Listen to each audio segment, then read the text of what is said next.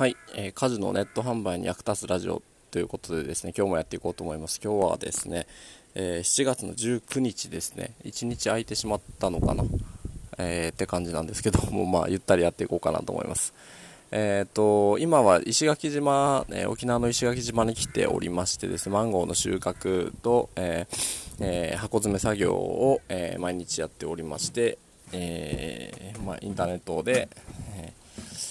ご購入いただいたお客様に、えー、どんどんどんどん全国発送していってるんですけれども、はいえーと、ここに来てですね、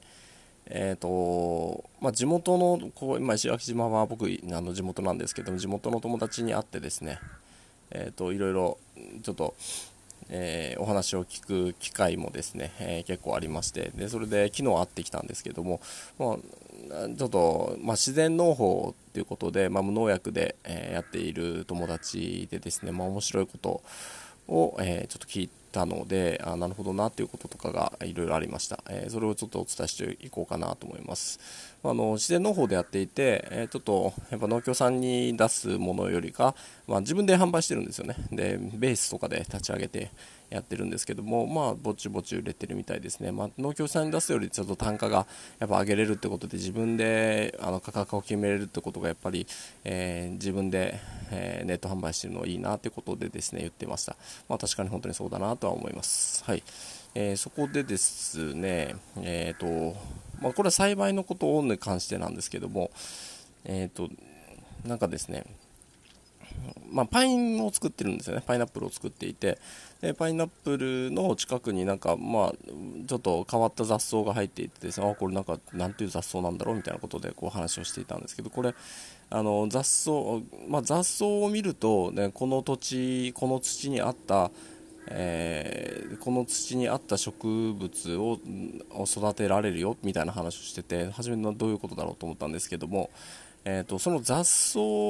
っていうのはですね、えーと、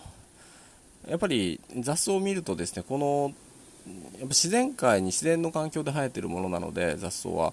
なので、あのその土に合った雑草しか生えてこないということなんですよ、えー、どんな雑草かということででその雑草をよく見ることであこの土は、えー、この環境この環境はこういった植物をを、あのえ、よく育育てられる、え、土になってるんだなということを、えー、が分かるということなんですよ。まあえちょっと説明ベタですみません。えまあまあまあ分かりますよね。まあ、自然の環境で、えまあ、確かにそうだなってことをこう思ったんですよね。うん、なんかあとこういうことも言ってました。えっ、と除草剤をこう使うとですね、えー、まあ、雑草が死ぬじゃないですか。でもその除草剤に負けない、ま、あの負けないようにまた強い雑草が生えてくると。で、また、雑草生えたんだなということで、まあ、ちょっと除草剤まこうかということで、またまいてしまうと。で、そしたら、まあ、あの、雑草自体も、は、ちょっともうちょっと強い雑草に育たないといけないなということで、まあ、自分の中でこう進化していくということなんですよ。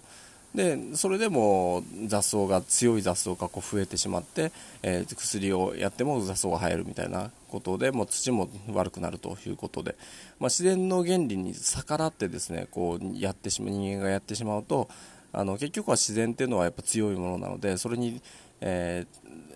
ー、それに、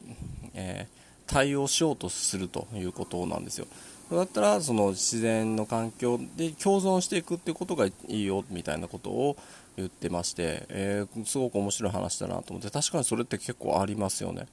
うん、あのま、雑草が何で生えるかっていうのもですねも結構、まあ、雑草も理にかなってるところ結構やっぱあるとは思うんですよね。えのうちも結構雑草を生やしたりとかっていうことをマンゴー農園のことで結構してまして雑草をあのでも生やすことで、えー、影ができるのであの雑草生えると影ができるじゃないですか土に。えー、影ができるのでなんか地熱、えー、土の温度を下げてくれたりだとか、えーと、やっぱり雑草といってもやっぱ植物なのでやっぱ水分をちょっと含んでいますからやっぱ湿度を保ってくれるとかっていうところがやっぱりあるということなんですよねそこであの自然の雑草に助けられているっていうことを、えーうちのマンゴー農園の、え園主の、えー、親父は言ってました、まあ、でもそれを聞くと確かになっていうことが